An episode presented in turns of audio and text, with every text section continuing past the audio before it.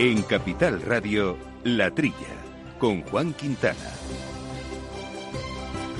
Muy buenos días, gente del campo, y buenos días, amigos del campo y de sus gentes. Eh, bienvenidos a este programa de agricultura, de alimentación, de ganadería, de asuntos eh, del campo que tanto nos gustan, que hacemos con Néstor Betancor, al mando de los controles técnicos, y que nos van a acompañar con tertulios habituales como Quintiliano Pérez Bonilla y Jesús Moreno, que ya tenemos en los micrófonos. Jesús, muy buenos días. Hola, buenos días, Juan pues aquí dispuesto ¿no? a trillar un poquito la realidad de nuestro de nuestro sector y hoy en concreto aparte de diversos asuntos que iremos poniendo sobre la mesa vamos eh, a hablar de seguros agrarios. La última vez que charlamos eh, con Agroseguro fue tras el paso de la borrasca Filomena. Fue un duro arranque de año y después han llegado las heladas. Veremos cómo se está desarrollando y cómo se está adaptando el campo. Lo haremos con Ángel Algarra que es técnico del área de siniestros de agroseguro. Y teníamos un segundo tema pendiente ya de hace un par de programas y no hemos podido traer los micrófonos hasta esta eh, semana. Y fue una muy interesante jornada que se desarrolló hace un par de semanas, como decíamos, vinculado a las consecuencias legales de los daños y perjuicios producidos en el sector agroalimentario por las medidas de contención de la COVID-19, también las reclamaciones administrativas o posibles reclamaciones administrativas para el sector. De ello vamos a charlar con don Manuel Lamela, que es eh, el presidente de la Fundación eh, LAFER. Bueno, pues eh, ya saben en todo caso nuestro correo electrónico para cualquier cuestión que nos quieran plantear, que es la arroba capitalradio.es. Amaneces antes que el sol y conviertes la tierra en frutos y superas plagas, heladas, pedrisco y cada día empiezas de nuevo. Eres de una naturaleza especial. Por eso hay un seguro especial para ti. Y ahora es el momento de contratar tu seguro de uva de vino. Agroseguro, más que un seguro.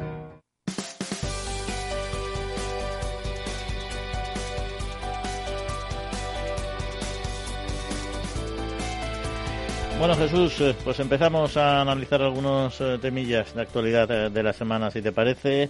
Entramos con el asunto de el biodiesel y de los precios de los aceites vegetales, que estos últimos se han disparado hasta su máximo nivel, al menos en los últimos 10 años, una subida que algunos analistas explican por parte, en parte al menos, por la provisión de una fuerte demanda de biodiesel y piensos para alimentación eh, animal. El hecho es que los precios mundiales de los alimentos básicos acumularon en marzo su décimo aumento mensual consecutivo, impulsados por el encarecimiento de los aceites vegetales en un 8%. Así lo estima, estima la Organización de la ONU para la Alimentación y la Agricultura, la FAO, que atribuye este comportamiento al brusco incremento de los precios de aceite de soja ante la perspectiva de que, pues de una fuerte demanda procedente del sector del biodiesel. Eh, Jesús, ¿qué te dice el asunto? Pues me dicen muchas cosas, Juan. Vamos a ver, que, que suban los precios de, de, la, de la, soja como consecuencia de, de la cabaña ganadera.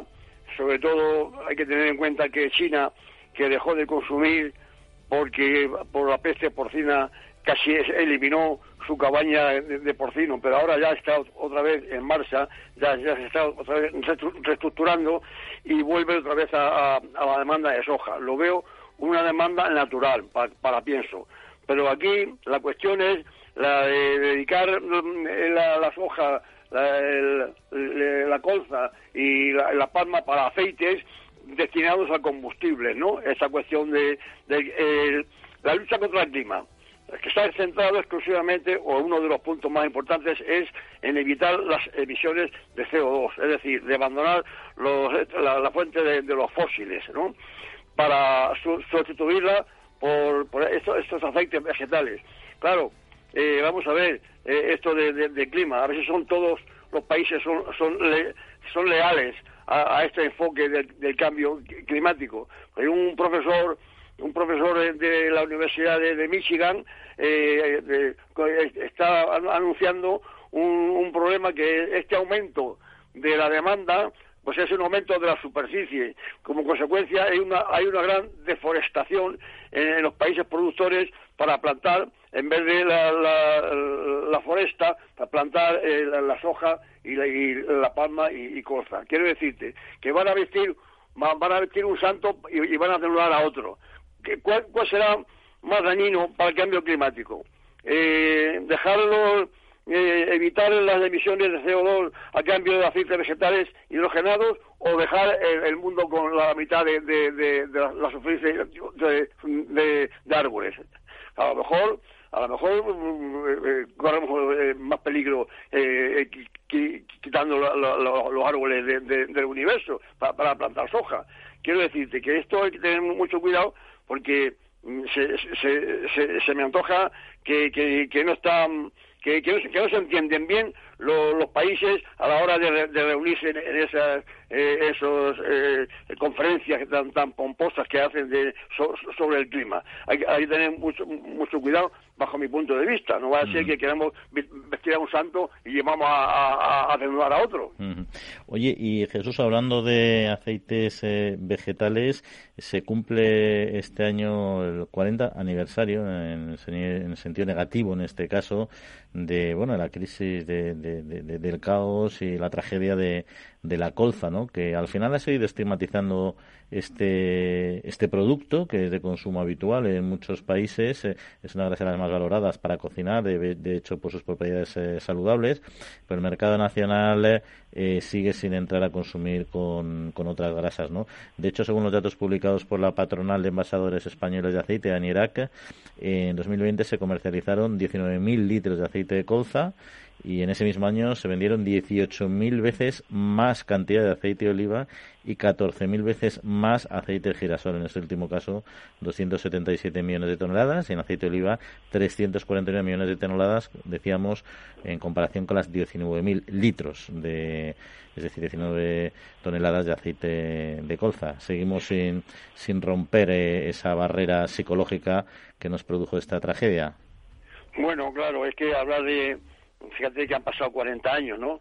Precisamente ayer estuvo en los medios la presidenta de la Asociación de los Damnificados de, la Colza, ¿no?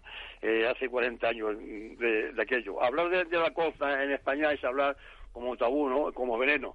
Hay, hay, que, hay que aclarar, que quizás no se ha aclarado tranquilamente, que, que lo, lo que ocurrió entonces no fue producido por aceite de coza. Vamos a ver. Era un aceite de, de coza desnaturalizado para dedicarlo a la industria.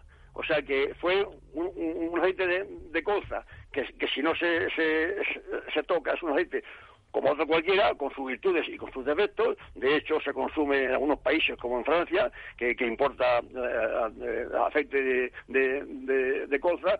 Y otra cosa es que está demonizado, porque no está aclarado bajo mi punto de vista, lo suficiente.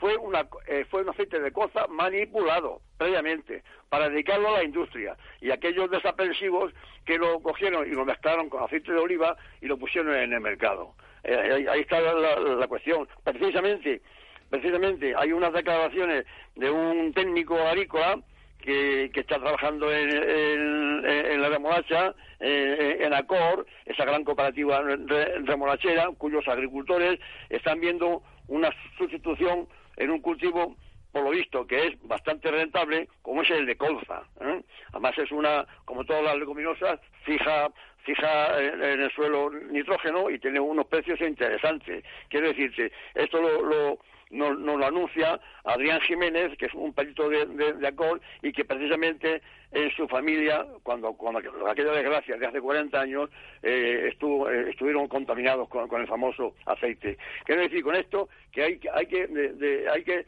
desdemonizar la cuestión de, de, la costa, que es un cultivo que en, otros países que, que, tienen costumbre de usar esos aceites, pues no demonizarle, porque puede ser la solución para parte de, nuestros agricultores. El aceite de colza que ocurrió fue un aceite de colza manipulado, desnaturalizado para la industria.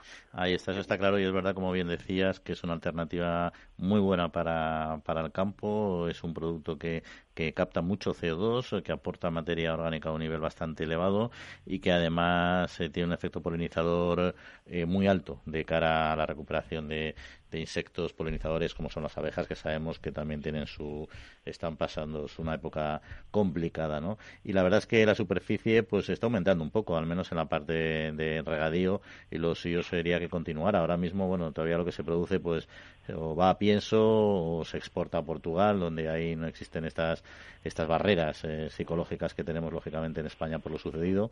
Y en fin, ahí está, es un producto que merece la pena recuperarse, pero bueno, poco a poco veremos eh, si se consigue. También es verdad que hay otras alternativas y al hacer el esfuerzo de introducir nuevamente este aceite el mercado, pues es muy costoso y yo creo que a la industria no le, no le compensa, como decía, porque hay otras opciones.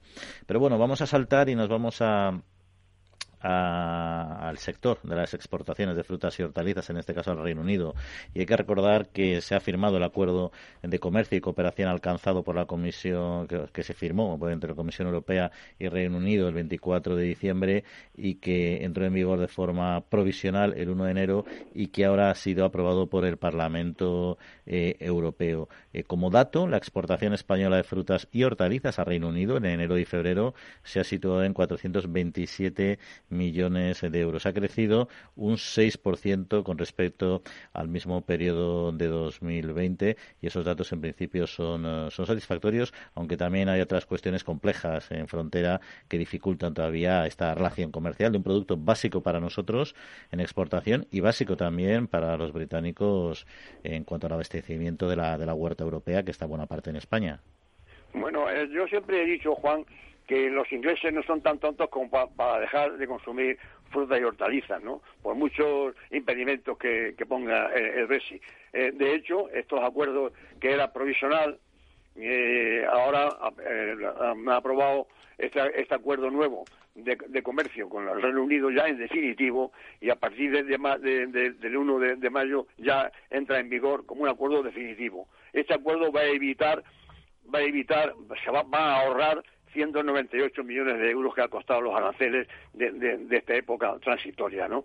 Así que, así que yo creo que el sector nuestro de frutas y hortalizas puede estar satisfecho porque, aunque, como tú dices, hay un poquito más de dificultad ahora en aduanas con el papeleo y demás, pero el, el, sector español de frutas y hortalizas es gente ágil y gente, vamos, yo yo que oigo por la noche unos programas, la gente mayor, como, como dormimos muy poco, oímos por, la noche la radio y salen unos, unos conductores hablando a las cuatro de la mañana que van y vienen de, Inglaterra hacia Murcia y hacia Almería, que me da, me da una envidia oírlos con, con, esos camiones que van y vienen. Sí, ellos mismos dicen que hay un poquito más de dificultad en el papeleo, pero poco a poco eso va a ir también eh, terminando. ¿no? Yo creo que FEPES está contenta con, con, con, con esta noticia de este acuerdo. Y yo, por ello, me felicito.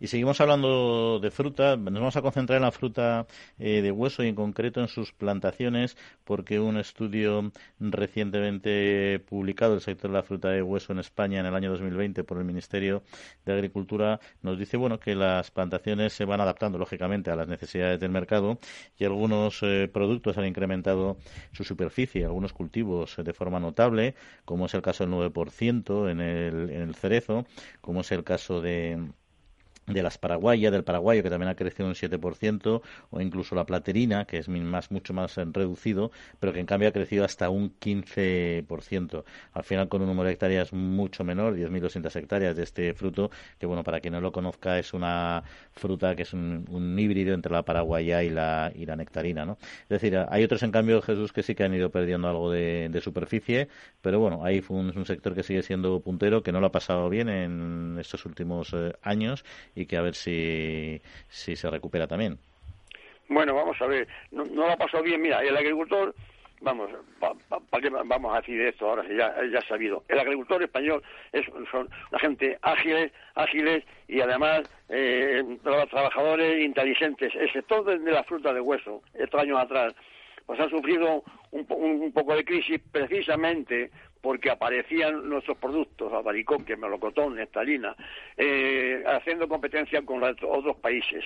Entonces estaba claro que había que hacer una reestructuración y la han hecho, o la están haciendo, eh, eh, efectivamente. De hecho, en el albaricoque han ido, han ido disminuyendo las plantaciones de variedades de, la, amarilla y han, aumentado las variedades de, las rojas, las, anaranjadas. Igual ha pasado con, con el melocotón, y con la, con la nectarina en variedades más tempranas y con más tardías, es decir, que aparezcan en el mercado en épocas en que no hay competencia, o sea, que se están adaptando rápidamente a las necesidades. Esto es un chapó para, para los agricultores españoles y en este caso en concreto para, para los que producen de hueso.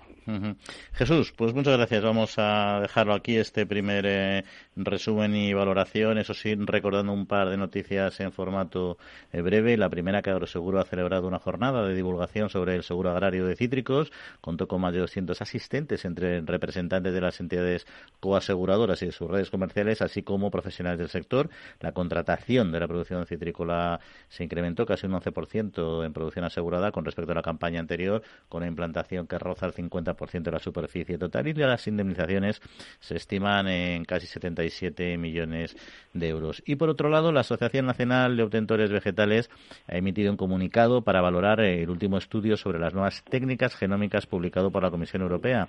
Según explica Nove, el estudio muestra que este conjunto de técnicas tiene el potencial de contribuir a un sistema alimentario más sostenible y señala que la legislación actual sobre organismos genéticamente modificados adoptada en 2001 no es adecuada para este propósito y por ello pide una acción urgente de Bruselas y los Estados miembros para permitir un enfoque diferenciado de los productos derivados de estos métodos innovadores de mejora genética vegetal. Actitud Agro es esfuerzo, es dedicación, superación. Y en Agrobank también es tramitar la PAC por ti, anticipártela cuando lo necesites y ofrecerte un práctico termo con tazas cuando la domicilias. 40.000 unidades disponibles. Infórmate en caixabank.es barra agrobank. Agrobank, contigo para seguir creciendo. La Trilla, con Juan Quintana.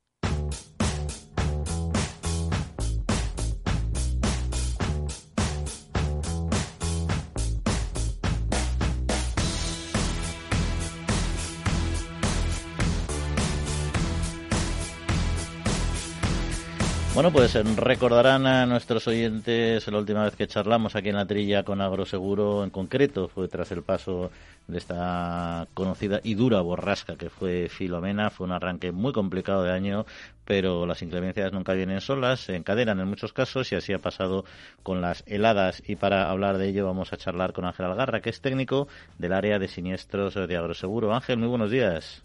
Hola, muy buenos días, Juan. Bueno, hablamos eh, de heladas. Eh, ¿Ha sido grave eh, su impacto en el caso en concreto, por ejemplo, de la uva, de la uva de vino?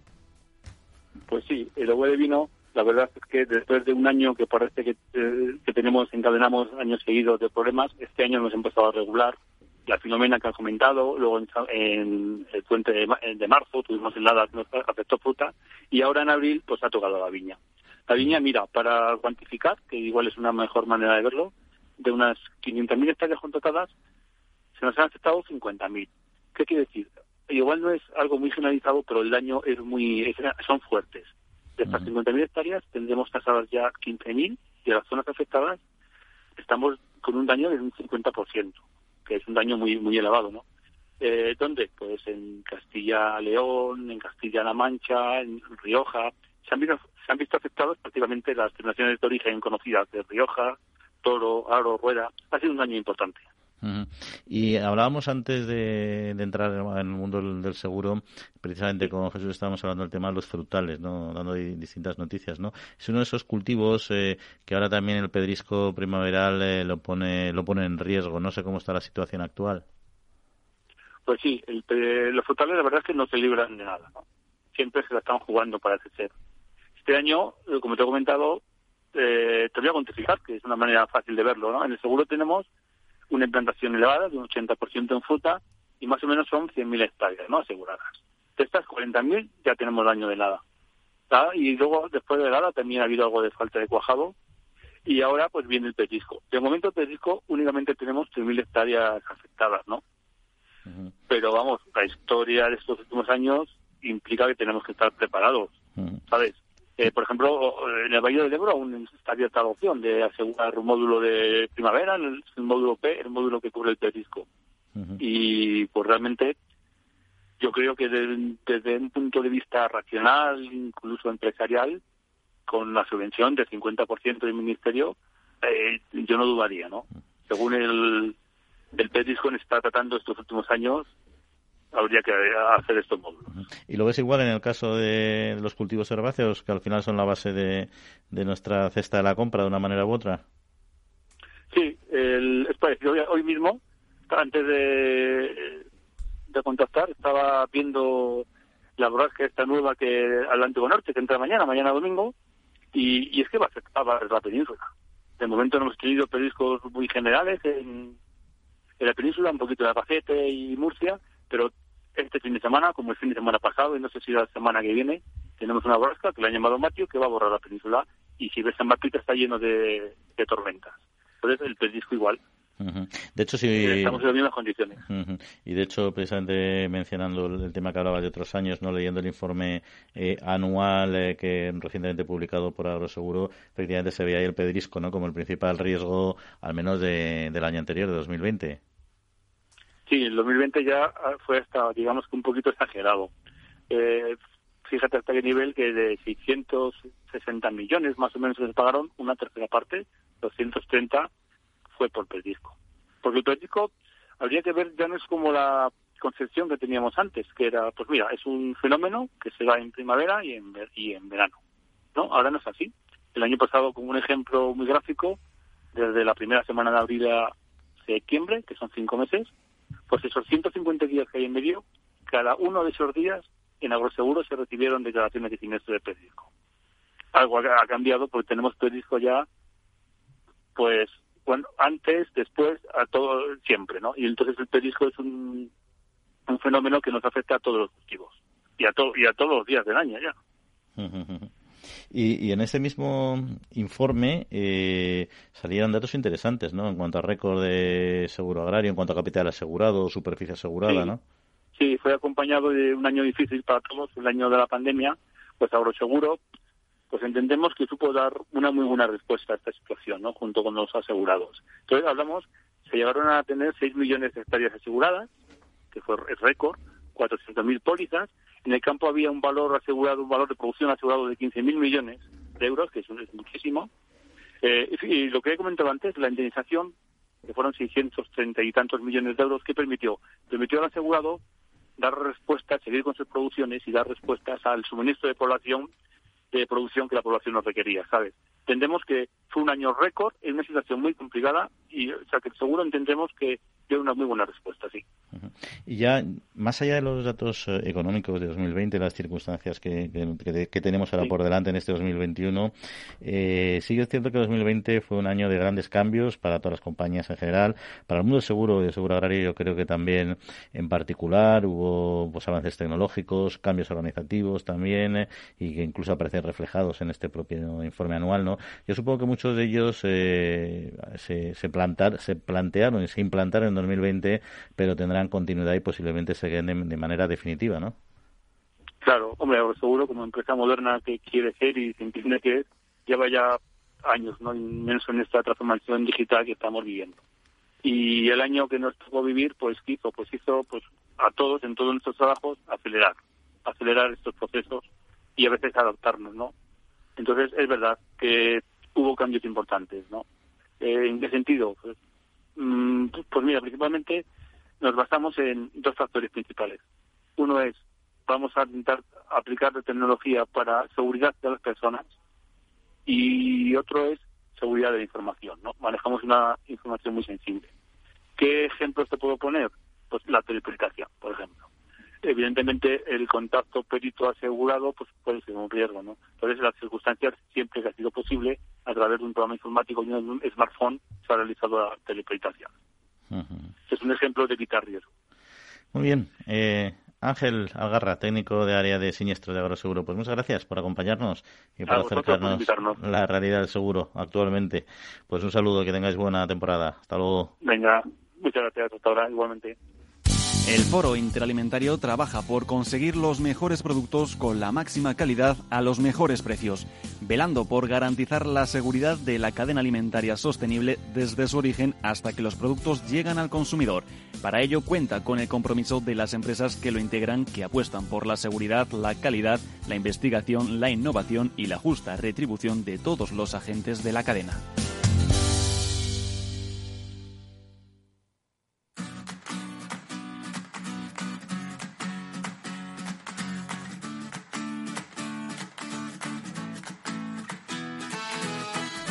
Pues seguimos, seguimos aquí hablando de Campo en la Trilla de Capital Radio. Les recuerdo nuestro correo electrónico para cualquier comentario que nos quieran trasladar o cuestión, que es la trilla arroba capitalradio.es y entramos en nuestro segundo bloque de análisis con nuestro compañero habitual Quintiliano Pérez Bonilla, alias Quinti Quinti. Muy buenos días.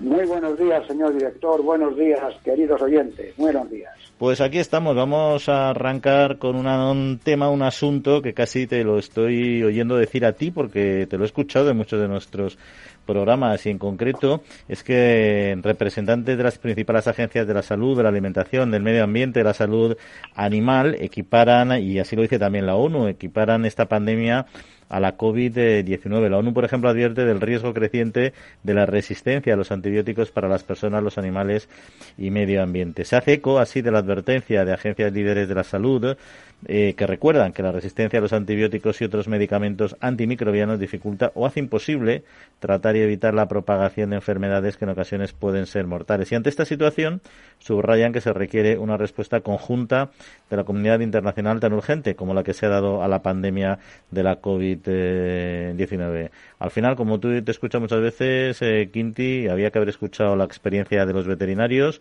y quizá eso habría ayudado también en esta gestión global, ¿no? Pues efectivamente, director, la noticia es, es importante. El tema de la resistencia a antibióticas a nivel global, a nivel mundial, eh, también es importante. Y lo primero que hay que señalar es que qué son las resistencias antibióticas. Las resistencias antibióticas son la aparición de bacterias, porque los virus son resistentes a los antibióticos per se, ¿eh? bacterias que poco a poco se van haciendo resistentes por el mal uso de los antibióticos. Entre estas bacterias o pueden estar estafilococos, campylobacter, salmonelas, ¿no? Ahora, ¿cuáles son las causas, que es lo importante señalar aquí, por las que se producen estas resistencias, para evitar que se puedan continuar produciendo? Pues yo señalaría dos fundamentales. Uno, a nivel de la sociedad en general. Lo primero que tenemos que saber es que los, que los virus no deben tratarse con antibióticos. Es decir, un catarro común, cualquier tipo de infección tipo viral, pues un antibiótico no va a hacer absolutamente nada. Si estamos utilizando antibióticos, estamos tirando el dinero y además podemos crear resistencias antibióticas también.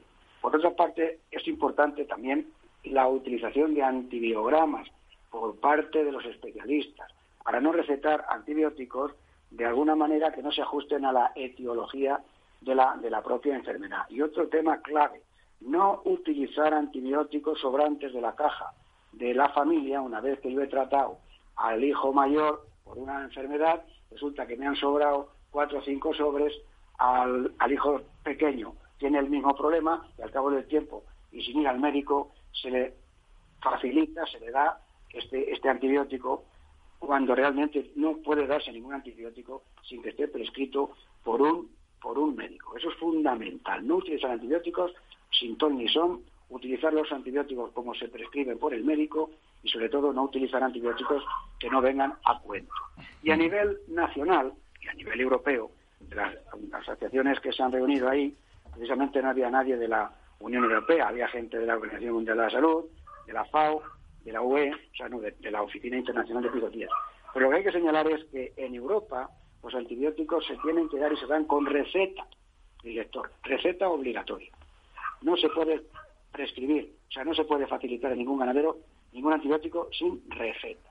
Y segundo, que los, los animales tienen un periodo de espera, un periodo previo al sacrificio, en el cual no se dan antibióticos, por lo cual cuando los animales van al matadero, las carnes van libres de antibióticos. Y este es un tema muy importante que hay que hacer mucho hincapié. Y por supuesto, están prohibidos los promotores de crecimiento.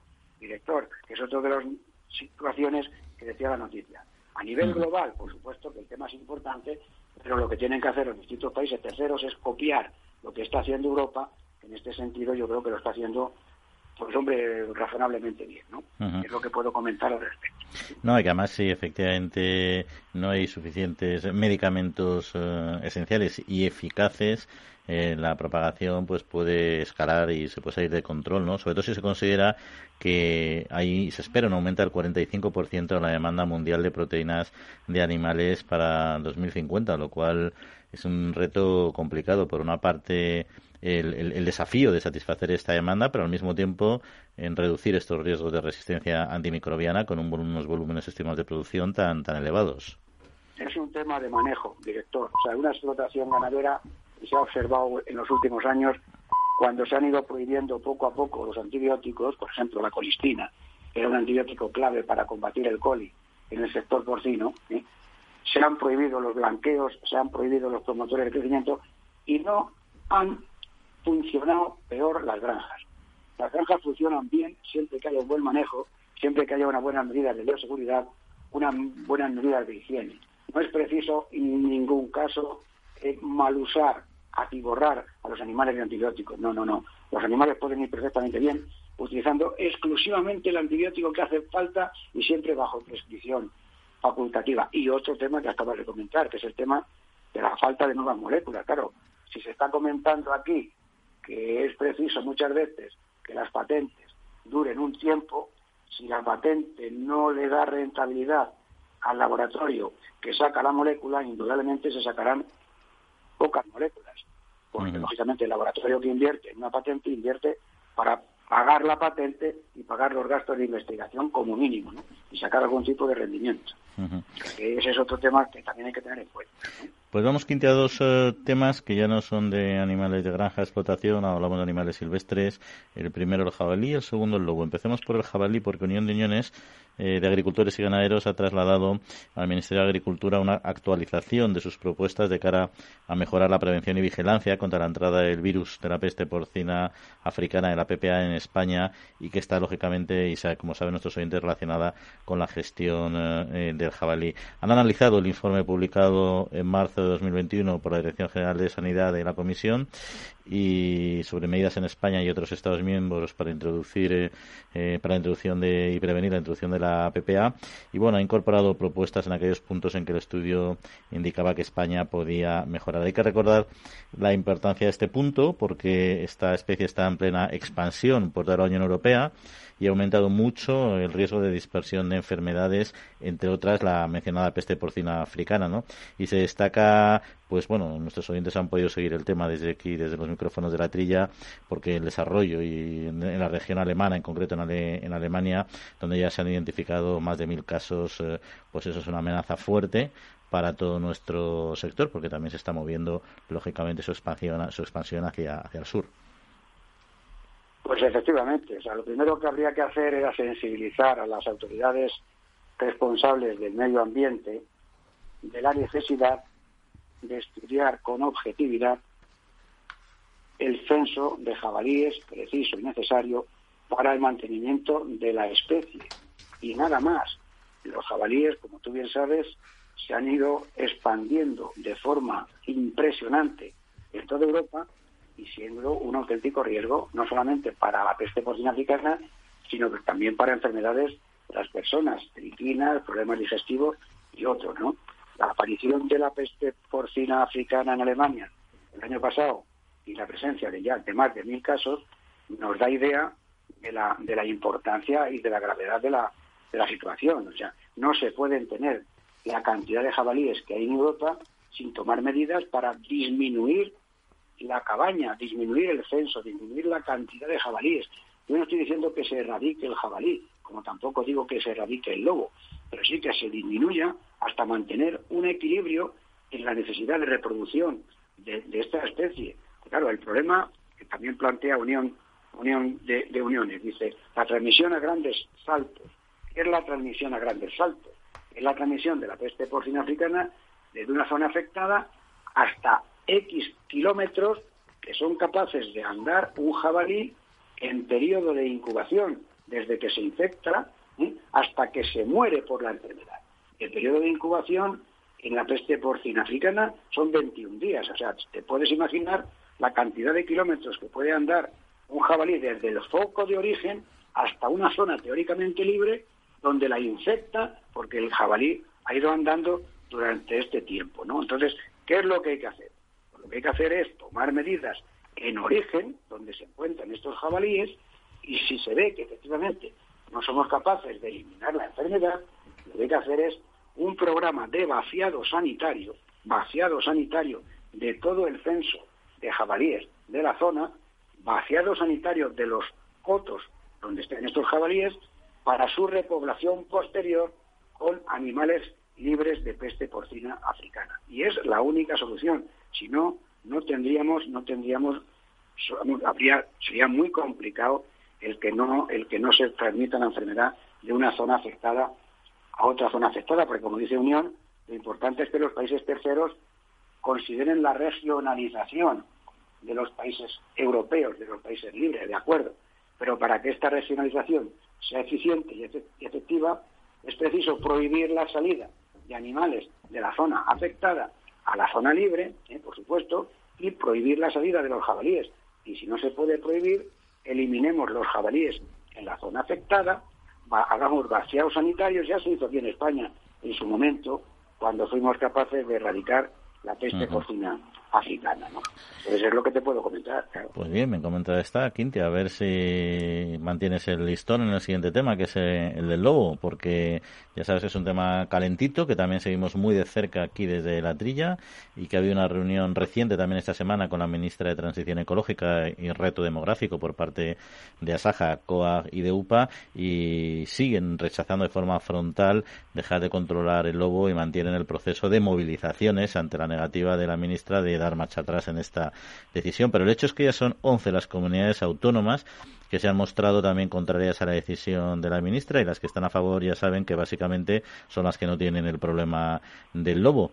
Eh, bueno, el, la Saja Coagiupa sí que valoran eh, la apertura de un nuevo marco de diálogo con el Ministerio, con Miteco, pero sí que entienden eh, y tienen muy claro que debe servir para negociar desde cero, es decir, no aceptan en absoluto el plan, el plan, el incluir el lobo en el listado de especies silvestres en régimen de protección especial y el plan puesto sobre sobre la mesa. No sé si van a dar el brazo a torcer del Ministerio. No sé cómo lo ves, Quinti. Hombre, yo lo quiero ver de una forma absolutamente racional. O sea, lo primero que tenemos que pensar con, con, objetividad y sin, sin ningún tipo de, de pasión en un sentido o en otro, ¿no? Lo primero que tenemos que pensar es analizar ventajas sociales de la presencia del lobo. ¿Qué ventajas, qué aporta el lobo a la sociedad y qué aporta el lobo al medio ambiente. Eso es lo primero que tenemos que pensar. Yo no digo que se extinga el lobo, pero sí digo que hay que conservar el número de, animales, de manadas necesarios para el mantenimiento de la especie, por supuesto, para el mantenimiento de la biodiversidad, por supuesto que sí. Y yo soy el primero que defiende la biodiversidad y el mantenimiento de las diferentes especies en la Tierra, en el mundo, sean especies domésticas, sean salvajes. Pero tenemos que ver qué aporta realmente esta especie, ¿eh? el lobo, a la sociedad en general. Y luego otra cosa fundamental, yo niego la mayor. Yo pienso que hay que evitar, en cualquier caso, la agresión del lobo al bienestar de las personas y al bienestar de los animales. O sea, mire usted, que el lobo me está agrediendo a mí como persona si yo voy a mi explotación ganadera y me encuentro 20 animales heridos y X animales muertos yo voy a tener un shock psíquico importante y voy a sufrir esa, esa actuación del lobo. Entonces, ¿qué derecho tienen los que protegen al lobo de agredir a las personas que sufren las consecuencias? Y otro tema fundamental, el bienestar animal. Oiga, si estamos todos pensando en el bienestar animal, el lobo agrede, mata a los animales, los hace sufrir. Y eso es absolutamente inadmisible. Entonces, yo niego la mayor. Primero, evitar cualquier agresión. Y segundo, evitar cualquier agresión a la propiedad privada. Oiga, que los animales extensivos son míos. Y a usted me los mata a mí, estos el lobo, no hay ningún derecho a que agradan a la propiedad privada, que la propiedad privada es sagrada. Y por tanto el ganadero tiene, en mi opinión, derecho a tomar todas las medidas adecuadas para defender sus intereses. Imaginémonos que en lugar de ser un lobo es un cazador que va con la escopeta y sería a tiros a matar las ovejas. Director, ¿cómo lo ves? Pregunta, pregunta con respuesta fácil, ¿no? No, no, no, es que esa usted. ¿Qué derecho tiene a matarme las ovejas? ¿Qué derecho tiene el lobo a matarme a mí las ovejas? Y luego, por supuesto, una indemnización rápida, adecuada a, a las pérdidas y, sobre todo, cobrando y pagando y cubriendo el lucro cesante porque si yo tengo X animales gestantes que han abortado, oiga, ¿quién me paga a mí el valor del ternero que yo iba a criar? O sea que lo que hay que pensar es con objetividad y con tranquilidad. Señores, ¿qué aporta el lobo a la sociedad? Mantengamos el lobo en su justa medida, el número necesario para mantener la especie, pero después tenemos que mantener la propiedad privada, que es fundamental, y la agresión al bienestar animal y el bienestar de las propias personas. Yo creo que lo que digo es muy claro y no me estoy metiendo con nadie, se están diciendo las cosas con objetividad y en el equilibrio de la balanza, director, creo yo. Bueno, pero Quinti, si hay que meterse con alguien y se lo ha ganado, tú siéntete libre, ¿eh? no te preocupes, que no te vamos a tirar de las orejas. Sí, pero quiero ser muy objetivo porque este programa es un programa muy inteligente, dirigido por un director también muy objetivo y muy inteligente, y no quiero que nos acusen de ser sentenciosos, sentenciosos en ningún sentido. Te has, ganado unas cervecitas, ¿eh? te has ganado unas cervecitas, pero eso después. Con berberechos. con berberechos. bueno, tenemos otro tema, Quinti, que te lo voy a dejar para dentro de unos minutos, que es el tema también de peste porcina africana eh, en China y sus planes de gestión, porque tenemos ya nuestro siguiente invitado y no queremos hacerle esperar. Foro Interalimentario es una asociación sin ánimo de lucro que agrupa empresas punteras del sector agroalimentario que trabajan con más de 22.000 pymes y productores primarios. Las empresas del foro sustentan más de 90.000 puestos de trabajo y destinaron casi 200 millones de euros a actividades de investigación e innovación y al desarrollo de nuevos sistemas de producción alimentaria.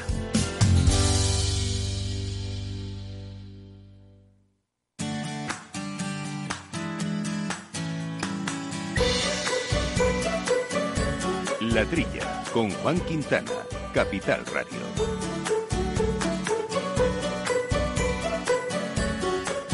Bueno, el sector agroalimentario está sufriendo importantes daños como consecuencia de la implementación por parte de las administraciones públicas de las medidas para frenar la expansión de la COVID-19 y que han tenido pues una notable repercusión tanto en la actividad agrícola y ganadera como en la industria agroalimentaria. Y en este contexto se celebró recientemente una jornada sobre consecuencias legales de los daños eh, y perjuicios producidos en el sector agroalimentario por las medidas de contención de la COVID-19 y también las posibles reclamaciones administrativas. Una noticia que ya comentamos hace un par de semanas, pero que hoy queríamos eh, ahondar un poco en lo que ahí se habló en concreto con don Manuel Lamela, que es el presidente de la Fundación La Federe. Manuel, muy buenos días.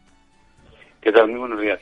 Encantado de saludarlos a todos. Pues igualmente, y sobre todo este tema nos ha llamado la atención porque precisamente la posibilidad de reclamar pues siempre es una cuestión eh, eh, discutible, pero un derecho en un momento dado. ¿no? pero en primer lugar se analizaron las consecuencias que han tenido en este sector agroalimentario esta implementación de, de medidas, ¿no? porque si luego se habla de, de reclamaciones se tiene que haber daños y eso está claro que se debe haber producido y que también estarán cuantificados, ¿no?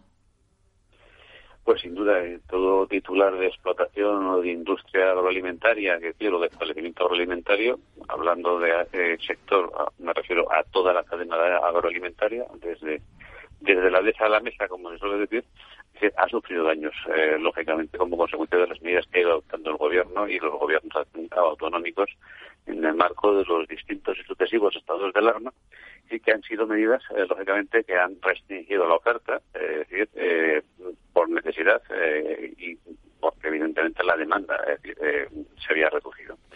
eso supone que o se reordena el mercado, que es imposible que con los márgenes de tiempo que se han dado, o lógicamente automáticamente se producen daños y perjuicios.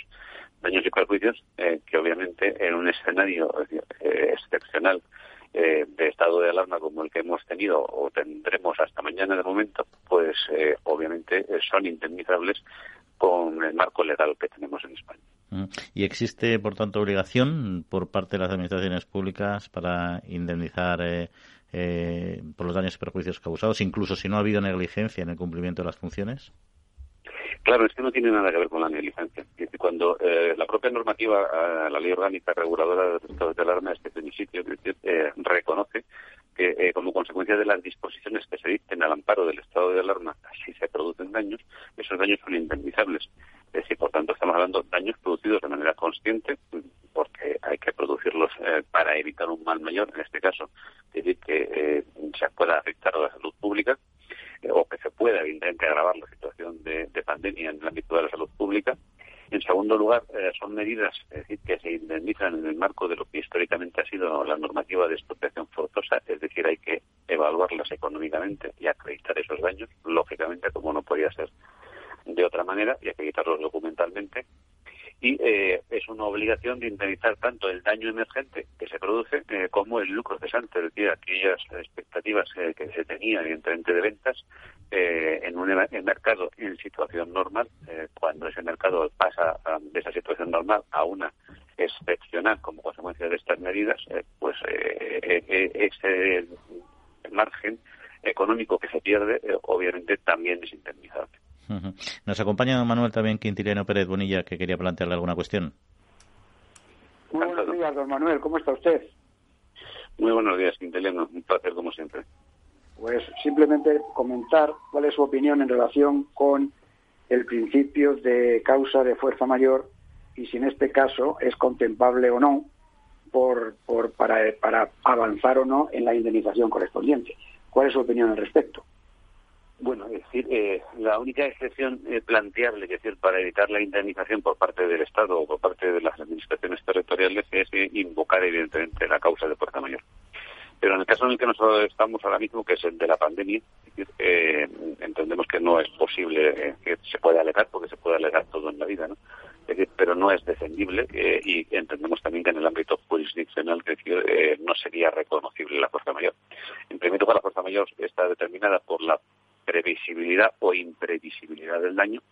Bueno, yo creo que no hay nadie que sea capaz de decir que este daño era imprevisible.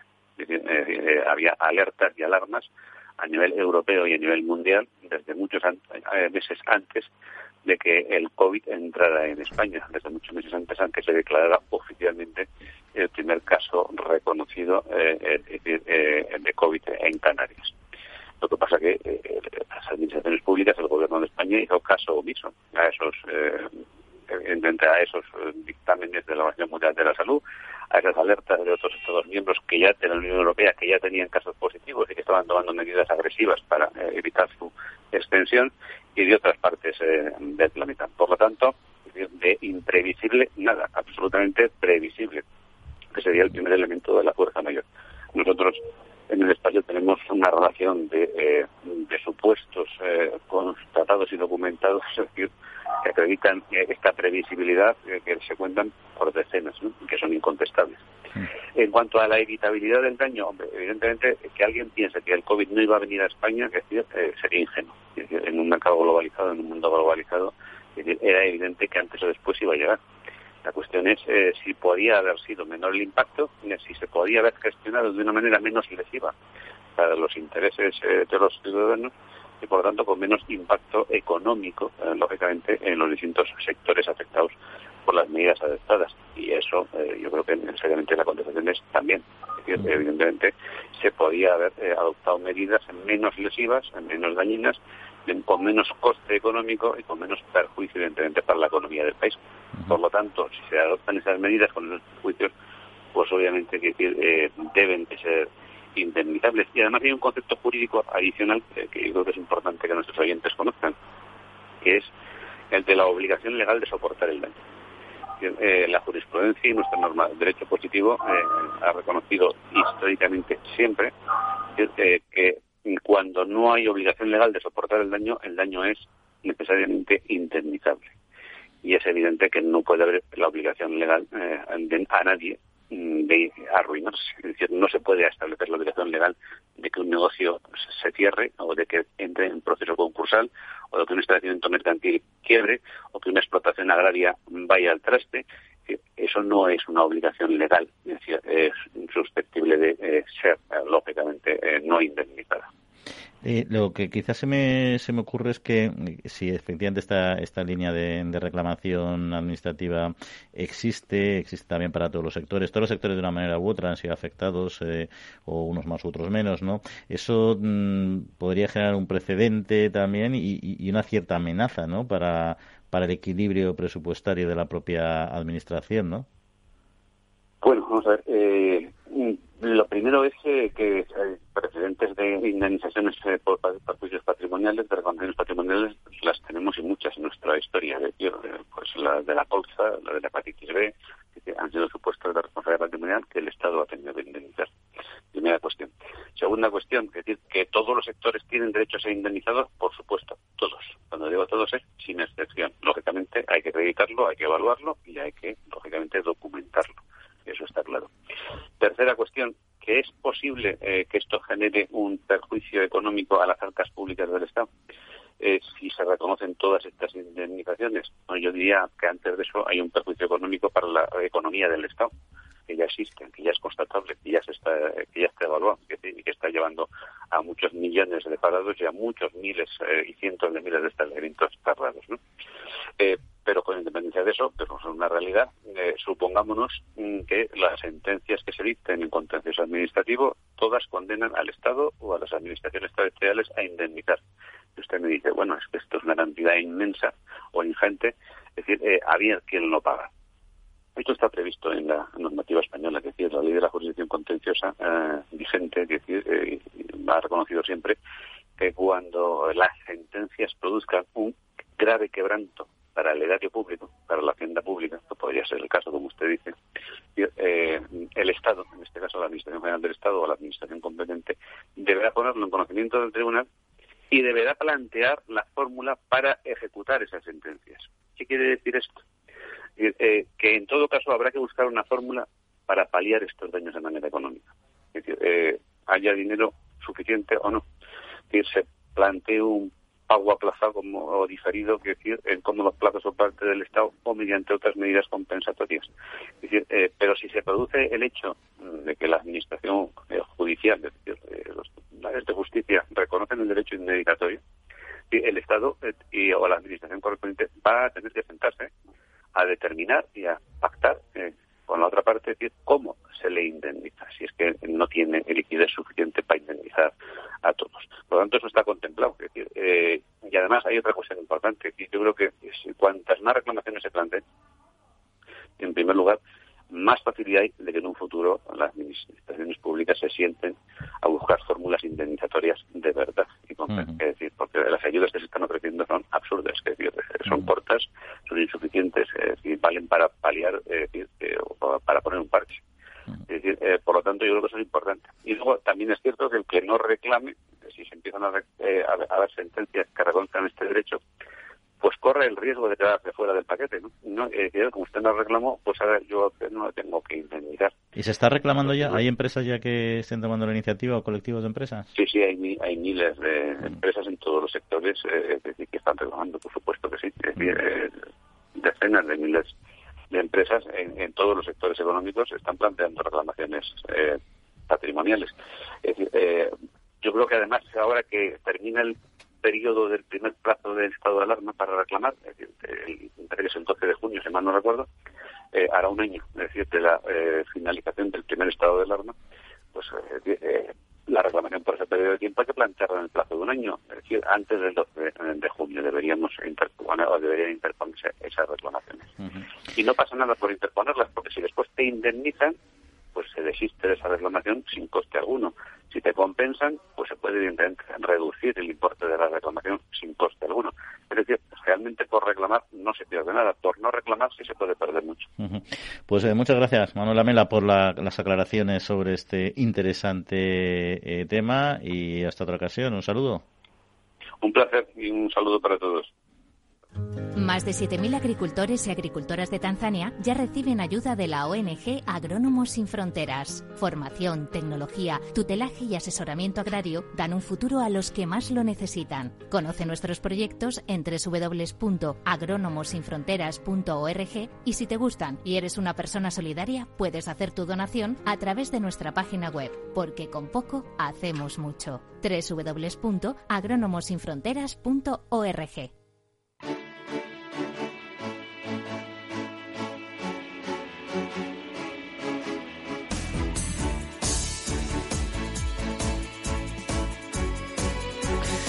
Pues continuamos hablando de temas del campo y de noticias que se producen eh, en nuestro sector, como por ejemplo que las lombrices pueden reciclar los plásticos transformándolos en humus para fertilizar el suelo.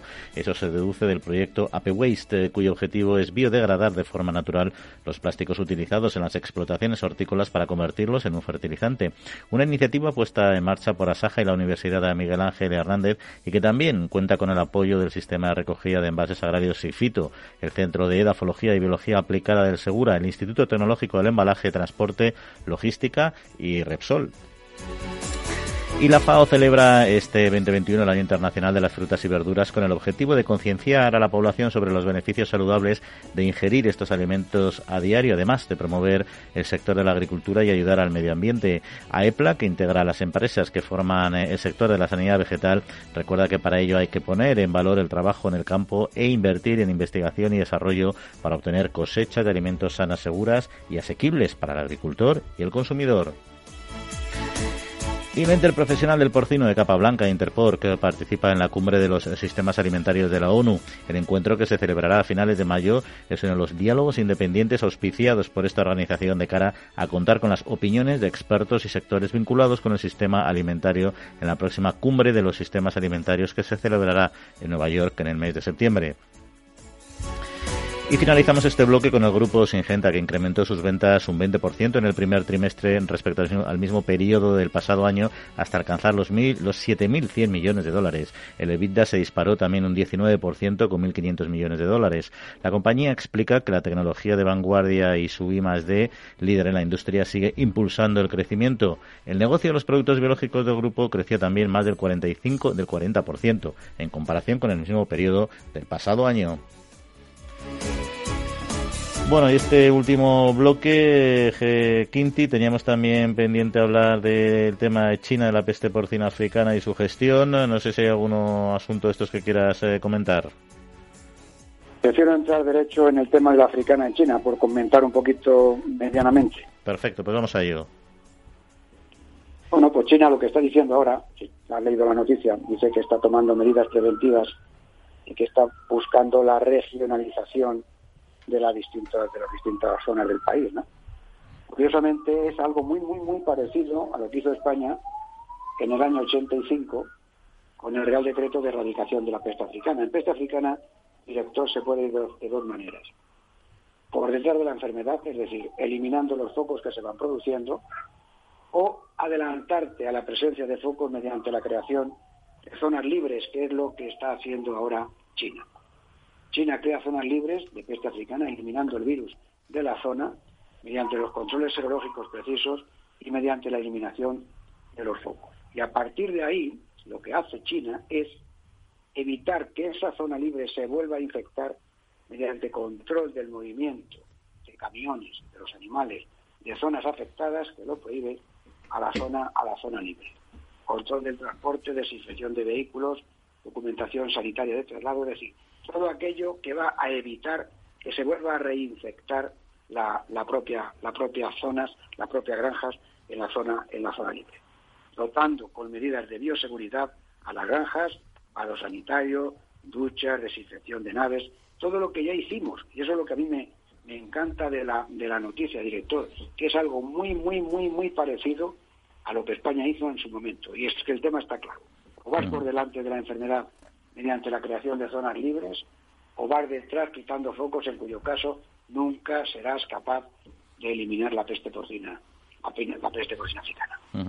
Oye, Quinti, pues nos queda nada, un minuto y medio, lo suficiente para dar seguro que una alegría a nuestros oyentes que estarán ahora desayunando, tomándose sus galletitas, su bollo, su croissant, porque es que a partir de ahora van a poderlos tomar a partir de, de harinas de insectos. No sé que a lo mejor a algunos les produce cierto rechazo, pero oye, la vida es así, las tecnologías avanzan porque los Estados miembros han aprobado una propuesta de la Comisión Europea para conceder la primera autorización para comercializar insectos como nuevos, como nuevos alimentos en el mercado de la Unión Europea. Se trata en concreto de la larva del tenebrio molitor, da un poco de miedo, por cierto, pero vamos, comúnmente es el escarabajo de la harina o el gusano amarillo de la harina.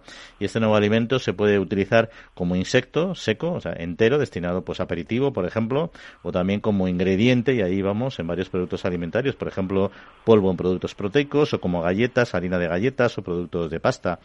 Eh, hay un tema novedoso que hemos hablado también de vez en cuando y que, bueno, ahí ponemos sobre la mesa. Nunca mejor eh, dicho. Tienes 15 segundos para decir, Quinti, qué nivel de satisfacción te produce este nuevo alimento. Me parece una magnífica idea porque las tecnologías avanzan. Es una magnífica fuente de proteína y si se cocina de la forma adecuada, tanto en aperitivos, con saladitos, pienso yo, ¿no? Mm. Como, en harina, pues puede ser un buen alimento y una nueva fuente de, bueno, digo, de Pues, proteína para la mm, población humana. Lo cataremos, Quinti. Muchas gracias y hasta otra semanita. Y des- bien, despedimos también a Néstor Betancor y a todos ustedes. Gracias por acompañarnos y en siete días volvemos a estar con ustedes. Un saludo.